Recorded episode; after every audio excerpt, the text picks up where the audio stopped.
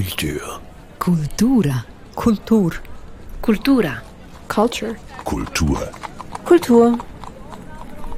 Dies ist der Kulturstammtisch. Mein Name ist Eric Facon. Hallo und herzlich willkommen. Freiheit, so heißt unser heutiges Stichwort. Ein großes Wort mit großer Bedeutung. Und wir wollen bereits zum dritten Mal über diesen Begriff reden, nachdem wir vor zwei Jahren bereits darüber gesprochen haben, mit Abständen. Damals befanden wir uns zum ersten Mal im ersten Lockdown, beim zweiten Mal im zweiten Lockdown. Die Covid-Pandemie war einmal neu. Nachher hatten wir uns schon ein bisschen dran gewöhnt. Das Maskentragen war aber auch neu, wenigstens beim ersten Mal. Seither sind zwei ereignisreiche Jahre vergangen. Es ist wirklich viel passiert. Anderes ist eben nicht mehr passiert. Und vielleicht kommt es jetzt wieder. Und was uns ständig begleitet hat während dieser Zeit, war der Ruf nach Freiheit. Aber was genau ist damit gemeint und wie gehen wir damit um, jetzt wo vielleicht ein Ende dieser Maßnahmen absehbar ist? Und darüber spreche ich mit meinen Gästen Marcy Goldberg, Kultur- und Filmwissenschaftlerin, Martina Rutschmann, Journalistin und Autorin. Eben das Stichwort Freiheit. Da möchte ich gerne wissen, was ihr darunter versteht. Ähm, ich fange mal bei dir an, Martina. Was verstehst du persönlich denn unter Freiheit? Persönlich, also wirklich auf mich bezogen, ähm, verstehe ich darunter, dass ich frei bin in meinem Handeln, frei bin im Entscheiden und das bin ich von A bis Z. Also als Beispiel, ich kann selber entscheiden, mit wem ich wo mein Leben verbringen möchte und wie ich das tun will. Ich kann entscheiden, welcher Arbeit ich nachgehen will, wo ich Urlaub mache, ähm, welche Haustiere ich halte, welche Meinung ich vertrete und darf die auch sagen. Das ist für mich Freiheit. Ich habe allerdings auch so ein Bild von Freiheit. Wenn ich das so höre und das so gefragt werde, sehe ich mich äh, in in der Natur, irgendwo an einem Meer, an einem Strand oder auf einem Berg, wo wirklich Freiheit äh, um mich herum äh, sich befindet im Sinne von Weite. Aber das, mhm. ist, das ist eher so das Bild davon, aber das andere, was ich geschildert habe, ist das, was ich darunter verstehe und weshalb ich mich auch frei fühle. Marcy? Ja, ich denke, es heißt einerseits eben so frei von Beschränkungen zu leben, sich frei entscheiden zu können, äh, über so Macht über sein eigenes Leben zu verfügen. Das sind so die, die positiven Freiheiten, oder? Und dann gibt es auch die andere Seite von Freiheit, ähm, dass man frei ist, äh, eben etwas nicht zu tun. Man ist frei von Krankheiten, man ist frei von Not und Sorgen und so weiter. Also ich denke, es gibt, es ist ein, es ist ein komplexer Begriff. Und es kommt ein bisschen darauf an, ob man Freiheit sozusagen in der Konsumhaltung versteht oder Freiheit als handelnder Akteur oder Akteurin. Und ähm, ich denke, ein, ein großes Missverständnis, wir kommen sicher noch drauf, ist die Idee, ähm, dass äh, Freiheit heißt, es steht mir zu, alles zu machen, was ich will, ohne die Konsequenzen zu ziehen. Und das ist ein falsch verstandener Freiheitsbegriff. Das heißt, mit Freiheit kommt auch eine bestimmte Verantwortung. Und Freiheit, das gibt mir eine bestimmte Macht, aber diese Macht heißt, dass ich eben auch verantwortlich bin für, für mein Handeln und für die, für die Konsequenzen, für die Auswirkungen von meinem Tun. Absolut, absolut deiner Meinung, Marci. Das ist ganz klar. Also ich finde, Freiheit ist nicht einfach nur der positive Teil, das ist so mit den Rechten und Pflichten. Dasselbe Prinzip ähm, gibt's auch bei der Freiheit. Aber du bist schon einen Schritt weiter beim Gedanken, nämlich beim Thema, was Freiheit, äh, also wie das Wort auch missbraucht wurde. Oder ich denke, du hast das schon etwas aufgegriffen. Und das finde ich auch einen spannenden Aspekt dieser ganzen Geschichte. Dass Freiheit jetzt eigentlich so einen, einen negativen Anstrich erhalten hat in dieser Pandemie, was ich sehr bedauerlich finde. Und auch eigentlich eine Frechheit von denen, die das so ausgenutzt haben. Also das Negative meinst du, dass man es irgendwie quasi wie als Waffe verwendet hat? Ähm, dass ja. man sagt irgendwie, ich werde eingesperrt und, und ich darf nicht mehr. Äh, wir meinen offensichtlich nicht ganz das Gleiche, wenn wir über, über in der Gesellschaft auch über Freiheit reden. Also es gibt natürlich sehr viele Menschen, die denken wie Marci und ich. Das darf man nie vergessen. Das ist eine Minderheit, die dieses Wort ähm, missbraucht hat und vielleicht immer noch tut, je nachdem jetzt, wie es weitergeht, noch weiter missbrauchen wird, indem sie äh, Freiheit als etwas darstellen, das uns genommen wurde, bloß weil wir solidarisch sein sollten. Und das finde ich ein, eine egoistische Form der Wahrnehmung von Freiheit. Und Freiheit hat, wie Marci das ganz richtig gesagt hat, auch eben mit dem Tragen von Konsequenzen, mit dem Bewusstsein dafür, was es bedeutet für das Umfeld, für andere Menschen zu tun. Und das tut es in dem Fall von diesen Triechlern und all diesen Leuten, die da protestieren, ja eben nicht. Insofern finde ich den Begriff dort auch falsch gewählt. Ja, vor ein paar Jahren gab es in Zürich, also vor allem rund um den Seebecken und an Orten, wo die Leute sich im Sommer aufgehalten haben, gab es so Plakate von der Stadt, äh, wo darauf stand, erlaubt ist, was nicht stört. Und sehr viele Menschen fanden das sehr doof und schon diese Idee von der, von dem Nanny State, dass irgendwie die Regierung verhält sich wie eine Gouvernante und sagt mir, was ich zu tun habe und nicht. Aber ich denke, in der, in der Idee war das sehr richtig. Das heißt, ja, du hast schon die Freiheit, äh, im Lift zu rauchen. Aber eigentlich ist das eine super doofe und asoziale Sache, die du dann machst. Genau. Und, ähm, und, und das heißt Freiheit, ich meine, die Freiheit, den Brunnen fürs ganze Dorf zu vergiften. Ich meine, das ist, das ist ein, ein, eine sehr blöde Vorstellung von Freiheit. Und eigentlich ähm, ist das nicht das, ähm, was mit dem Begriff, also philosophisch oder aus einer moralischen Perspektive gemeint wird. Und, und diese so gegenseitige so auf Wettrüstung.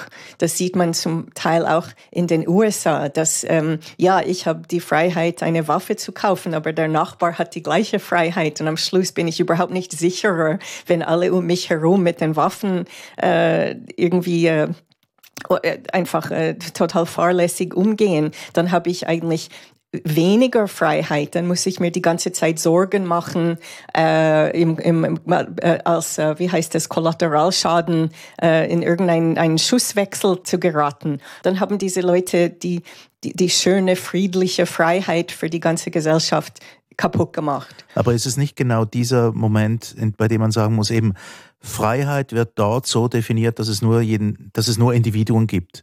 Es ist die Freiheit der Einzelnen, die im Zentrum steht. Aber wir reden ja eigentlich über eine Freiheit für eine Gesellschaft, oder? Innerhalb der man natürlich auch Rücksicht nehmen muss auf andere Leute. Das ist ja der Teil der, der Pflichten, oder? es gibt ja beide Ebenen. Äh, äh, die individuelle Freiheit, ähm, die ich zu Beginn geschildert habe, die schadet ja niemanden. Ob ich jetzt ähm, mit äh, X oder Y mein Leben verbringe in Italien oder in Frankreich, das äh, schadet niemanden. Aber innerhalb dieser persönlichen Freiheit, also wenn ich quasi mein, meine, meine eigene Freiheitskugel gestaltet habe, dann äh, gelange ich in die große Kugel, in die Gesellschaftskugel und dort äh, gilt es eben, die, die Freiheit, die wir ja Gott sei Dank haben, hier wo wir leben, auch so zu nutzen und, und, und quasi zu schätzen, dass die Gesellschaft funktionieren kann und nicht drunter leidet. Und das ist genau das mit dem Seebecken, mit diesem Plakat, das du geschildert hast, Marci. Also quasi, wir verbieten jetzt keine Lautsprecherboxen, aber wir gehen davon aus, dass die, die sie nutzen, ähm, die Musik vielleicht in einer Lautstärke spielen, die nicht wirklich ähm, äh, Ohrenschäden verursacht, bei den Leuten, die auch dort sitzen. Also diese Respekthaltung gegenüber der, der Gesellschaft, ähm, das, das spielt ja eigentlich zusammen dass man die persönliche Freiheit ausschöpft, wenn man das will, jetzt bei diesem Beispiel, und dann aber respektvoll damit umgeht. Das heißt aber nicht, dass man unfrei ist, sondern ganz im Gegenteil. Also, äh, dass man ja eben wie, wie bei einer Abstimmung. Ich kann Ja sagen, Marci kann Nein sagen äh, und am Schluss äh, kommt Ja oder Nein raus und dann müssen wir das halt schlucken, können uns ärgern drüber, können diskutieren drüber, aber wir haben immer die Möglichkeit, das zu tun. Und das ist ja wirklich ein großes, großes Gut. Und ich denke, viele Leute vergessen das, dass wir das hier haben. In, in einer großen Form im Vergleich zur restlichen Welt nie da gewesen. Also, und, und die schätzen das nicht mehr. Das ist so wie, ähm, man kennt es nicht anders, also schätzt man es auch nicht. Äh, wir kennen es nicht anders, wir haben jeden Tag was zu essen und schätzen es halt vielleicht weniger als Leute, die das nicht haben. Und so geht es vielleicht auch mit den großen, mit den übergeordneten Dingen. Und diese Entwicklung macht mir Sorgen, die wir jetzt da gesehen haben in dieser Pandemie. Wir auf die Sorgen und, und die Entwicklung müssen wir gleich zu sprechen kommen. Aber was mir auch scheint, was, was, was wichtig ist in diesem Ganzen drin, dass man manchmal das Gefühl kriegt, ähm, es gibt Menschen da draußen, die denken, Freiheit sei so ein absolutes Gut. Und das kann es ja gar nicht geben, wenn wir in einer Gesellschaft leben. Das ist das, was du gesagt hast mit der, mit der Abstimmung, bei der vielleicht äh, man ab und zu mal einstecken muss, dass es auch andere Meinungen gibt. Ja, irgendwo meine Freiheit muss doch dort aufhören, wo sie die von jemand anderem tangiert. Das ist doch das Zusammenleben in einer Gesellschaft, oder? Nein, und vor allem ist es auch eine sehr bornierte Vorstellung von Freiheit. Es ist eigentlich eine sehr kindische Vorstellung von Freiheit, oder? Ich möchte machen alles, was ich will. Niemand darf mir sagen, dass es, wie das sagt, ein Kleinkind.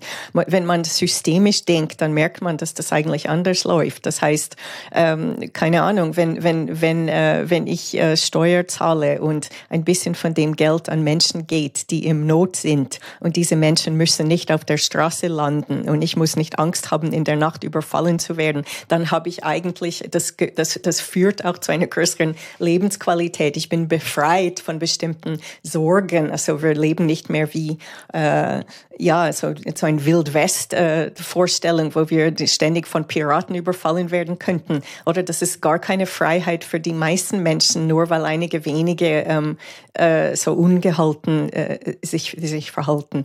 Und ich denke, ich würde sogar einen Schritt weitergehen und sagen, also die, der Freiheitsbegriff von den Menschen, die in einer Pandemie dafür demonstrieren, äh, dass sie gar keine ähm, Sorge tragen müssten zu anderen Menschen, zur Gesellschaft, zu den Mitmenschen und so weiter. Das ist eigentlich eine psychopathische oder soziopathische Vorstellung von Freiheit. Und in dem Zusammenhang, also ich bin ja Film, äh, äh, Historikerin. Und ich, ich denke in dem Zusammenhang an diese Szene aus dem Film äh, Schindlers Liste von Steven Spielberg. Es gibt diese eine Szene, es gibt im Film so einen wirklich psychopathischen KZ-Kommandanten und im Film sieht man, dass er jeden Morgen aufsteht, auf den Turm aufsteigt oder irgendwie äh, auf dem Dach von seiner Wohnung und er schießt einfach so in die Menge, weil er diese Macht hat, einfach willkürlich Menschen umzubringen. Und das ist offenbar basiert das auf ein, ein wahrer Fall von einem bestimmten Menschen. Es gab sicher mehrere in der Nazi-Zeit und nicht nur. Und dann gibt es eine Szene, wo Schindler zu diesem Kommandanten geht und versucht, ihn zu überreden, ähm, dass die größere, also wenn er sich wirklich mächtig fühlen möchte, dann würde er das eben nicht tun, weil mhm. die Menschen am Leben äh, erhalten zu lassen, ist die viel größere Macht. Das ist die viel größere Freiheit, als einfach willkürlich in die Menge zu schießen. Und äh, der, der Psychopath ist einfach nicht in der Lage, diese Nuance zu verstehen. Es ist interessant, dass, äh, dass hier Macht und Freiheit gekoppelt werden, oder? Also, also Macht, quasi die Fähigkeit, Macht auszuüben, gegenüber irgendetwas als Freiheit empfunden wird. Ähm, und vielleicht ist das auch eben dann eines dieser Missverständnisse, denen wir jetzt begegnen, oder? Genau, und das heißt, die Macht, jemandem das Leben zu retten und dass du dafür vielleicht ein paar Unangenehmlichkeiten äh, erleben musst, das ist eigentlich die größere Freiheit schlussendlich. Ich würde das tatsächlich so, so definieren. Wir möchten mal ein bisschen auf die Folgen zu sprechen kommen oder besser gesagt auf die Entwicklungen, die das genommen hat, das Ganze. Das haben wir die letzten Male auch schon gemacht. Wir haben uns dann gefragt, so rein prospektiv, ja, wie kommen wir jetzt wieder raus? Und jetzt haben wir vielleicht mal wieder so die Aussicht, so ein leicht, leichter rosa Strich irgendwie am Horizont, dass es jetzt einmal besser wird mit dieser ganzen Angelegenheit. Ja, wo haben wir uns denn hinentwickelt? Also ich mag mich erinnern an die letzten Diskussionen, da hatten wir es davon, dass ihr in wechselnden Rollen auch mal sehr positiv eingestellt waren, dass wir was daraus lernen würden als, als Menschen, als Gesellschaft. Die große Pessimistin war Martina, wenigstens beim ersten Mal, das kann ich mich erinnern. Ja, wo sind wir denn heute stehen geblieben? Also ich war nicht nur beim ersten Mal, ich war die ganze Zeit durch pessimistisch und ähm, die jetzige Realität, ich sag's ungern, aber gib mir recht, ähm, wir haben uns gar nicht entwickelt im Sinne von etwas mitgenommen im Positiven aus dieser Pandemie, ganz im Gegenteil. Also die, die Gehässigkeiten sind größer geworden, der Egoismus äh, ist, ist salonfähiger geworden ähm, das, das Unanständigsein ist normal geworden. Ich denke auch, dass diese ganze sozialen Aspekte, die wir bei der ersten Pandemie erleben durften, die wirklich schön waren, dass man eben einkaufen geht für die alte Frau nebenan oder Leuten vorliest, ähm, die einsam sind etc., dass die das war eine schöne Zeit, das war so was Einmaliges, was, was die Gesellschaft auf eine äh, schöne Art zusammengehalten hat, aber das ist jetzt weg. Ich kann mir kaum vorstellen, dass es viele, also dass eine Mehrzahl von Menschen äh, sich da was mitgenommen haben für die Zukunft. Also was ich so beobachte jedenfalls, was sehr bedauerlich ist, aber auch nicht unbedingt erstaunlich, weil es ja eine Ausnahmesituation war und Ausnahmesituation heißt ähm, zeitlich begrenzt. Und ähm, ich denke, die, die Folgen des, jetzt nicht, nicht die wirtschaftlichen Folgen, da, darauf will ich jetzt gar nicht zu sprechen kommen, sondern die Folgen ähm, des Verhaltens, die werden wir noch länger spüren und die sind mehrheitlich negativ. Eben, dass, das, dass die, der Respekt und der Anstand nicht verloren gegangen ist, der war vielleicht vorhin schon nicht da, aber dass die Leute sich nicht mal mehr die Mühe machen, nicht alle natürlich, wir reden immer über eine laute Minderheit, die Mühe machen, sich so aufzuführen, als wären sie respektvoll. Das spielt wie keine Rolle mehr, es war wie so ein Dammbruch. Und das macht mir schon sehr Sorgen. Jetzt äh, mit Blick auf mehrere Länder, das ist nicht nur in der Schweiz so. Ähm, von daher denke ich, die Pandemie ich wüsste nicht, was an Positiven sie, was das zwischenmenschliche Verhalten angeht, gebracht haben könnte. Aber vielleicht ist Marci immer noch positiv eingestellt und findet vielleicht noch was. Ich wäre froh. Doch, ich bin vielleicht im, im Vergleich zu dir äh, optimistischer oder ein bisschen weniger ähm, pessimistisch in dem Sinn. Ähm, also ich denke, gell, die Leute, die sich schlecht benehmen, die sind wirklich eine Minderheit, nur sie machen sich einfach bemerkbarer als die anderen.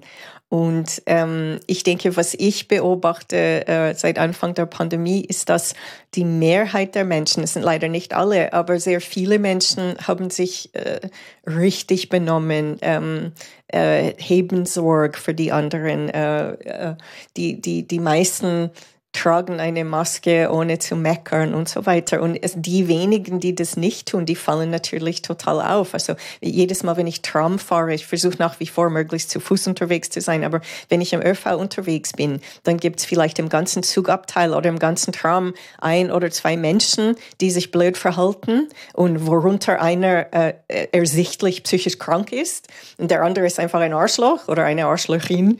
Ähm, und das ist, das ist eigentlich eine, eine, eine kleine Minderheit Freiheit, aber sie, sie machen sich eben bemerkbar. Und das ist eben das Ding mit der Freiheit. Wie gesagt, ein einziger Mensch kann den Brunnen vergiften für alle. Und ich denke, diese Leute, die, die fallen mehr auf. Aber ähm, insgesamt sehe ich auch ein paar positive, wie soll ich sagen, ich meine, ich war am Anfang sehr enttäuscht wie die Schweiz äh, auf die Pandemie reagiert hat, weil ich gedacht hätte, dass man hier besser vorbereitet gewesen wäre und ähm, dass man politisch mehr im gleichen Strick ziehen würde, wenn es zu einer Krise kommt. Und das war nicht der Fall. Und das hat mich am Anfang auch sehr ähm, bestürzt. Also das hat mich sehr überrascht und, und sehr gestört. Und ich finde nach wie vor, also ich bin sehr enttäuscht in der Politik oder in, in bestimmten äh, Teilen äh, von der Politik. Aber ich denke, ähm, als das Impftram in mein Quartier gefahren ist, damit ich mich boostern konnte vor Weihnachten, da habe ich wieder ein bisschen Hoffnung äh, in die Gesellschaft bekommen und, und, und das, in das, in das äh, so, Soziale und, und Zwischenmenschliche. Einfach doch, ein, äh, dass, dass wir ein bisschen äh, zuversichtlich sein können, dass äh, wenn etwas Schlimmes passiert, dass wir zueinander halten und dass es doch umsichtige Menschen gibt, die auf gute Lösungen kommen. Und äh, ich, ich versuche mich eher mehr auf solche Sachen zu konzentrieren, ähm, als auf diese trollischen Menschen, die offensichtlich Aufmerksamkeit brauchen und in ihrer ähm, moralischen und geistigen Entwicklung zurückgeblieben sind. Ähm, und, und einfach äh, keine Rücksicht zeigen. Ich möchte gerade auf das, was du ähm, gesagt hast, reagieren. Ähm, und ich gebe dir zu 100 Prozent recht, dass es wirklich eine Mehrheit ist, habe ich vorhin ja auch schon gesagt, die sich vorbildlich, richtig, äh, solidarisch, mhm. sozial verhalten hat. Und das das sehe ich auch, aber das ist für mich keine Überraschung. Ich denke, das ist nicht eine Veränderung, die die Pandemie mit sich gebracht hat. Das war schon immer, das waren, diese Menschen hätten schon vor der Pandemie so gehandelt und ihre Nächsten geschützt. Bei anderen Dingen, bei kleineren Dingen, im kleineren Rahmen vielleicht, innerhalb von eines Freundeskreises, eines Dorfes. Jetzt war es halt eine weltweite Pandemie und man hat diese große Solidarität gesehen. Aber ich denke nicht, dass dieses Verhalten der Pandemie geschuldet oder zu verdanken ist, sondern dass das bei diesen Menschen schon immer da war, insofern nicht neu ist. Das ist das eine. Ja, ja aber die Pandemie hat es zum Ausdruck gebracht. Hat zum Ausdruck gebracht, ja. genau. Was die Trolls angeht, wie du sie nennst, was ich sehr passend finde, ähm, eben diese laute Minderheit, wir betonen es, es ist eine laute Minderheit, die viel Gehör bekommt, aber eine Minderheit ist, das ist klar. Aber ich denke, das bildet sich jetzt nicht zurück. Das diese Leute, die dieses Erlebnis für sie jetzt hatten, vielleicht sich auch in Zukunft mehr trauen und mehr, ähm, wie soll ich sagen, uns mehr zumuten durch mhm. ihren Auftritt. Und das, denke ich, ist eine Folge, eine negative Folge der Pandemie. Und was du gesagt hast über die Politik, also ich bin auch sehr ähm, enttäuscht. Ich finde es hasenfußmäßig, wie die Schweiz gehandelt hat. Ich finde es ähm, eierlos, sage ich jetzt mal, im Vergleich zu anderen Ländern. Ich lebe in Frankreich, hier wurde es radikal anders gehandhabt, kann man auch darüber diskutieren. Also ich denke, diese, diese Ausgangssperren, die wir leben mussten, die für mich persönlich jetzt nicht so schlimm waren, für viele Leute, die in Wohnungen leben, ähm, mit vielen Leuten natürlich schon sehr schlimm waren. Ähm, das ist das was anderes. Aber Deutschland war, ist, war so ein Zwischending zum Beispiel. Deutschland, finde ich, hat es sehr gut gemeistert, jetzt im Großen und Ganzen, in Anbetracht dessen ist ein Riesenland, zehnmal so viele Einwohner. Und die Schweiz hat, hat sich nichts getraut und ähm, äh, hat natürlich auch jetzt die Folgen zu tragen. Also wenn man die Zahlen anschaut, die Infektionszahlen, die waren immer oder oft höher als in anderen Ländern. Die Todeszahlen waren oft höher als in anderen Ländern. Also diese Schäden werden mhm. wahrscheinlich nur deswegen nicht von einer großen Öffentlichkeit, also einer länderübergreifenden Öffentlichkeit, deswegen nicht kritisch hinterfragt, weil die Schweiz einfach ein kleines Pfupf auf der Landkarte ist, das ähm, auch nicht zur EU gehört und eigentlich gar nicht so wichtig ist, wie sie selber meint. Das ist das Glück der Schweiz. Wenn die Schweiz ein, ein EU-würdiges Land wäre mit einer gewissen Größe, wie zum Beispiel Österreich, das gleich groß ist, aber in der EU ist, dann wäre das natürlich kritischer diskutiert worden und möglicherweise hätten die Bundesräte auch anders handeln müssen. Da muss ich dir leider recht geben. Also nicht leider, weil ich dir ungern recht gebe, sondern leider, weil es eine traurige Wahrheit ist, die stimmt. Ähm, äh, die Schweiz, also vor allem die Schweizer Politik, äh, hat sich von bestimmten Wirtschaftsinteressen erpressen lassen auf Kosten der Volksgesundheit und auf Kosten der äh, sozialen Gerechtigkeit. Und ähm, also ich habe heute Morgen als Vorbereitung für diese Sendung unsere Sendung vom äh, Dezember vor einem Jahr angehört. Und in der Sendung war ich eben sehr wütend und sehr enttäuscht und ich habe dann sehr über Kapitalismus und so weiter und auch noch das Aufkommen der Verschwörungstheoretikerinnen. Da habe ich mich sehr aufgeregt. Und inzwischen ist es nicht, dass ich das inzwischen gut finde, aber ich habe es inzwischen wie, ich habe mich ein bisschen daran gewöhnt, ähm, dass, es, dass es das gibt. Und das heißt, ich, ich, ich finde es nicht weniger schlimm, aber ähm, ich, ich versuche mich nicht mehr so aufzuregen, weil das auch für mich nicht gesund ist auf eine ja, Art. Aber ich denke, wenn ich da so ein bisschen einen anderen Bogen, äh, noch einen Bogen ähm, äh, schließen könnte, ich denke, dass die Verbreitung von Falschinfos aufgrund dessen Menschen falsch gehandelt haben. Die Leute, die sich nicht impfen wollen, weil sie irgendwo gelesen haben, dass der Freund des Cousins, der Schwesters von wie auch immer geschwollene Eier bekommen hat und all diese Geschichten. Ähm, da sehen wir auch, dass es auch eine Gefahr, die mit Freiheit zu tun hat. Und zwar diese totale Wildwest-Freiheit der Meinungsäußerung im Internet und in den sozialen Medien. Oder das hat uns auch ähm, ein paar sehr große Probleme eingebrockt und auch mit diesen QAnon-Anhängerinnen. Ähm, das ist, das wäre vielleicht auch ein Thema, das auch zu unserem Freiheitsthema gehört. Und, und äh, wenn du sagst, Martina, dass das in Zukunft ähm, eine große Bedrohung darstellt, da bin ich äh, ganz einig mit dir, dass auch wenn die Pandemie vorbei ist, diese politischen Kräfte, diese extremen, äh, so rechtsradikalen oder sogar faschistischen Kräfte, die werden leider bleiben. Und ich habe auch große Angst davor, was das äh, bewirkt. Martina, du hast vorhin von einem Dammbruch geredet und, und Marci, du hast das Wort Ausbruch ähm, verwendet für dasselbe, quasi dieses, dieses wie Aufkommen oder Sichtbarwerden von dieser, dieser Gemeinschaft von Trollen auf der Welt. Ich, ich übernehme jetzt mal dieses negative Wort ähm, von, von euch. Waren denn die vorher nicht da? Hat den, hat den Covid, diese Pandemie, eine Plattform geboten? Ähm, um, um sich wirklich im großen Stile zu verbreiten? Oder überschätzt man das auch? Ich glaube, die waren da, aber die hatten wie ähm, eigene ähm, Themen, eigene Grüppchen. Ähm, eigene Faust im Sack äh, Momente, äh, die haben vielleicht sich äh, abreagiert innerhalb ihres Kreises. Was jetzt neu ist aus meiner Sicht, ist dieser Zusammenhalt und das sieht man ja auch, dass diese Gruppen ja aus extrem unterschiedlichen Gruppierungen äh, bestehen, von denen wir vor zwei Jahren vielleicht noch nicht gedacht hätten, dass die mal Schulter an Schulter marschieren würden. Und die merken jetzt, wir haben da eine Gemeinsamkeit, einen gemeinsamen Nenner und das, warum wir da zusammengekommen sind, spielt eigentlich gar keine Rolle mehr. Also dass Leute, die äh, politisch vielleicht sogar sozial eingestellt sind oder Mitte oder einfach so, wie soll ich sagen, unauffällig äh, mit Neonazis marschieren und sich nicht daran stören oder sich nicht distanzieren, weil sie diesen gemeinsamen Nenner haben. Das sehe ich als große Bedrohung, als dass sie jetzt als große Gruppe da sind. Als kleine Grüppchen Idioten gab es immer. Es gab auch immer dumme Leute. Es gab auch Leute, die irgendwelchen sektiererischen, ähm, wie soll ich sagen, ähm, Glaubensrichtungen ähm, folgten. Das gab es auch schon vor dem Internet, denke ich. Aber das Internet bietet natürlich jetzt die Möglichkeit, die zusammenzuspannen, die zu vernetzen und dann auch im echten Leben äh, dass die sich auch im echten Leben treffen, ist bestimmt einfacher geworden als früher, wo man noch im, im in einem Lokal irgendwo einen Flyer auf einem WC finden musste zufällig und dann, ah, da fahre ich hin und so weiter.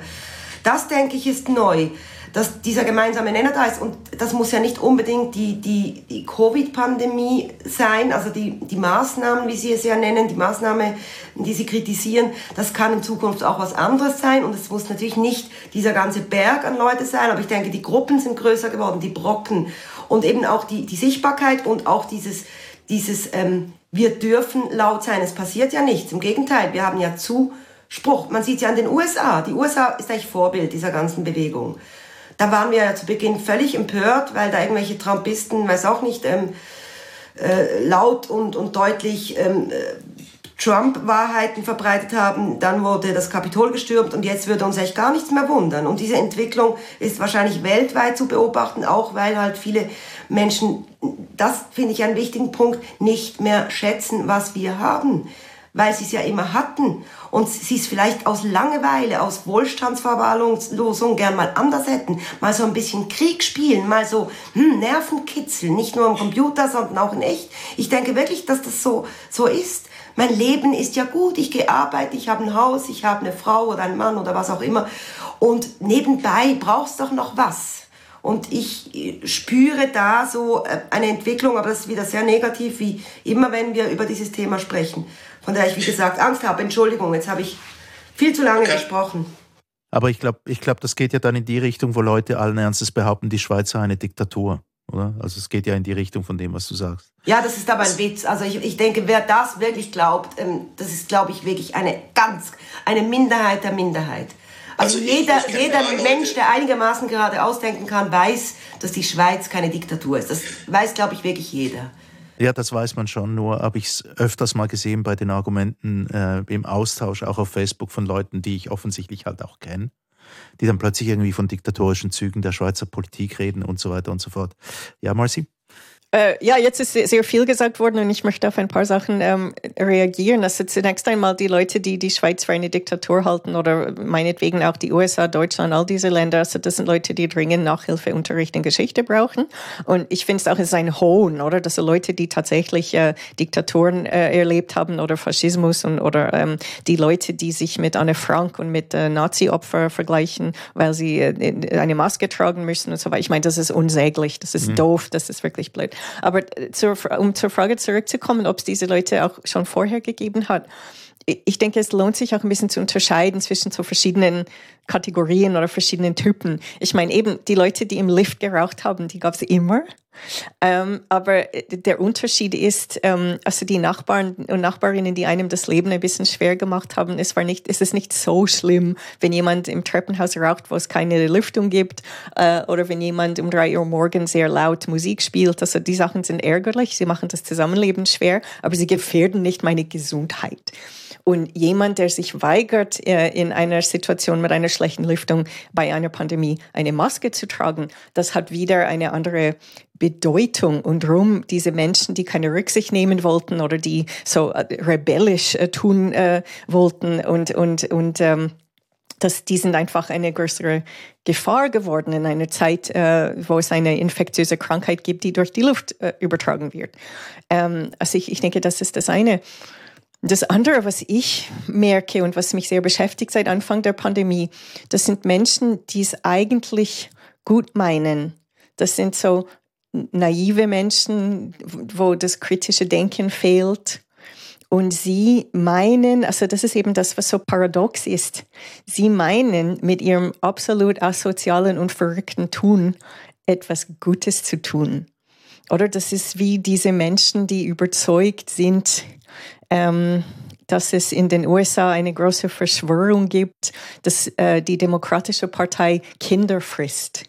Mhm. Äh, und, und, in der Kindersklaverei äh, involviert sind. Und ähm, also ursprünglich gab es diese Geschichte, diese Pizzagate-Geschichte. Ja, ich wollte gerade sagen, die Pizzeria, genau. Genau, oder? Einer ist durch die halbe USA nach Washington gereist, um ein, alleinhändig eine Pizzeria zu stürmen, weil er gelesen hat, dass im Keller dieser Pizzeria ähm, Kinder von Hillary Clinton gefangen gehalten werden. Und äh, diese Pizzeria hat gar keinen Keller und so. Und dieser Typ ist einfach mit seinem, äh, mit seiner, äh, wie heißt es, AR-15, oder? Mit dieser automatischen Schusswaffe dort aufgetaucht, ist ein bisschen in die Gegend, hat ein bisschen in die Gegend äh, herumgeschossen und ist dann verhaftet worden. Das war das eine. Ich habe letzte Woche in der New York Times gelesen, dass ähm, eine Natur, ein Naturschutzgebiet äh, an der Grenze zu Mexiko geschlossen werden musste. Das ist ein Gebiet, Sie nennen das the Butterfly Center. Das ist ein Gebiet, wo Sie schauen, dass viele Schmetterlinge ähm, kultiviert werden können, um verschiedene Arten äh, zu retten. Dieses Zentrum, weil äh, in diesen rechten Verschwörungskreisen zirkulierten Gerüchte, dass dieses Zentrum, also das mit den Schmetterlingen, das sei nur äh, so eine Fassade und dass eigentlich äh, dieses Zentrum eigentlich auch in Kinderhandel verwickelt ist.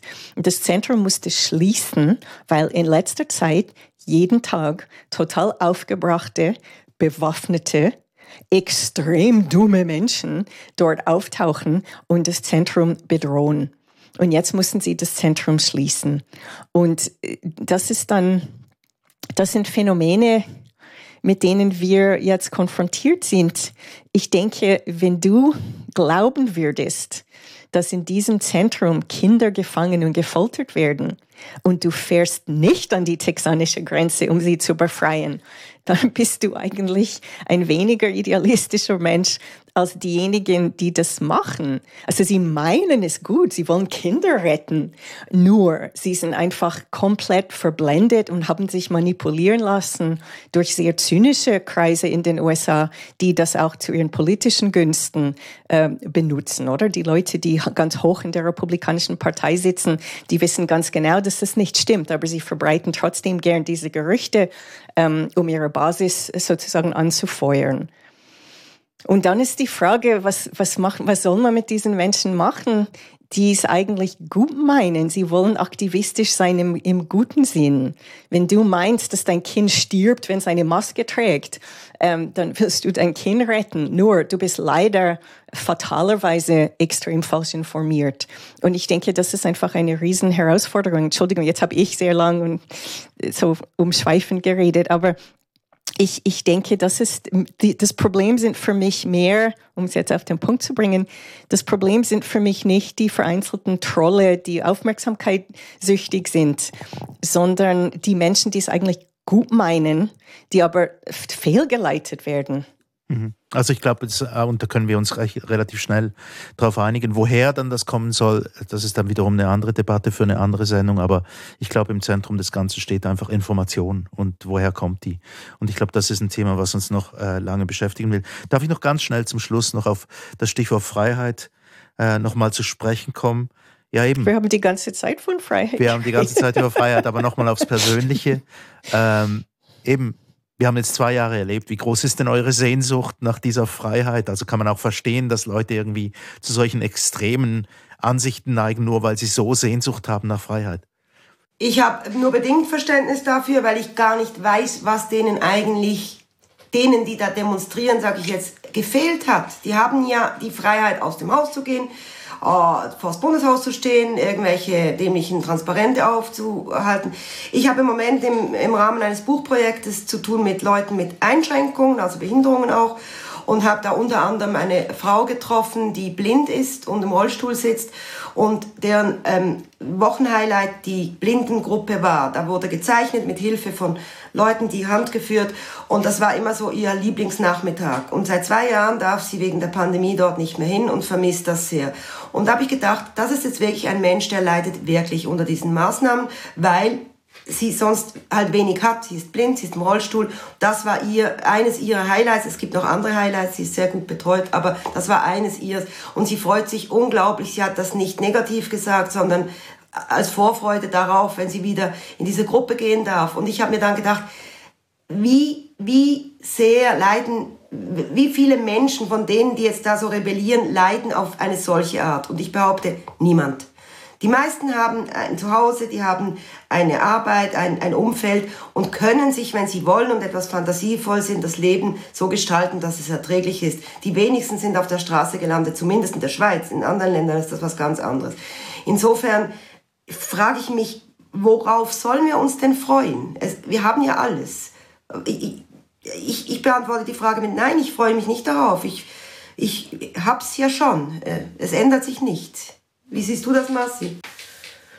Ja, also eben, ich, ich, ich jetzt äh, mit der Gefahr, jetzt unsympathisch zu wirken, ich habe sehr wenig Verständnis für diese, ja, ich nenne das mal wie Wohlstandsverwahrlosung. Also die Menschen, die jammern, dass sie seit zwei Jahren ihr Landhaus auf Mallorca nicht mehr besuchen konnten, solche Sachen, oder dass sie ähm, äh, ja eine Zeit lang nicht mehr in die Disco durften und solche Sachen. Also ich habe wirklich sehr wenig Verständnis für das. Ich denke, ähm, es gehört auch zum Reifeprozess oder zum einfach ähm, aufgewachsen sein, dass du merkst, dass es gibt Zeiten, wo bestimmte Sachen nicht erlaubt sind oder eher ungünstig sind und man muss ein bisschen warten, man muss nicht alles sofort haben, was man will. Oder für mich ist das eine sehr kindische Haltung. Ich will jetzt äh, meinen Schoki und ich kann nicht zehn Minuten warten oder ich kann und und ähm, für mich war die Pandemie äh, und eben die alles, was äh, mit der jetzt damit verbunden war, doch die Gelegenheit, ähm, mich mit weniger zufrieden zu geben, was für mich auch eine positive Erfahrung war, dass man eben im Kleinen mehr ähm, die Freuden sucht, äh, dass man mit den Menschen um sich herum ein bisschen ein tieferes Verhältnis entwickelt, nicht mehr durch die Welt jetten, dafür mehr Spaziergänge und Wanderungen in der Gegend zu machen. Also ich habe auch viele Wanderwege hier in der Nähe entdeckt, die ich vorher nicht gekannt habe. Weil, und, und ich, für mich war das wirklich eine Gelegenheit, das auszuüben. Und die Leute, die das nicht konnten, und die nur nach ihrem sehr privilegierten Konsumleben von vorher ähm, getrauert haben, die, ich muss sagen, sie sind mir auf die Wecker gegangen. Also auch als äh, im 2020, als in Basel die Fastnacht abgesagt wurde. Und ich, ich, ich meine, ich lebe nicht in Basel und darum kann ich vielleicht gar nicht verstehen, was das für die Leute dort bedeutet, die ein Jahr lang in ihrem Kostüm genäht haben und dann dürfen sie nicht auftreten. Also ich kann mir schon vorstellen, dass das sehr enttäuschend war.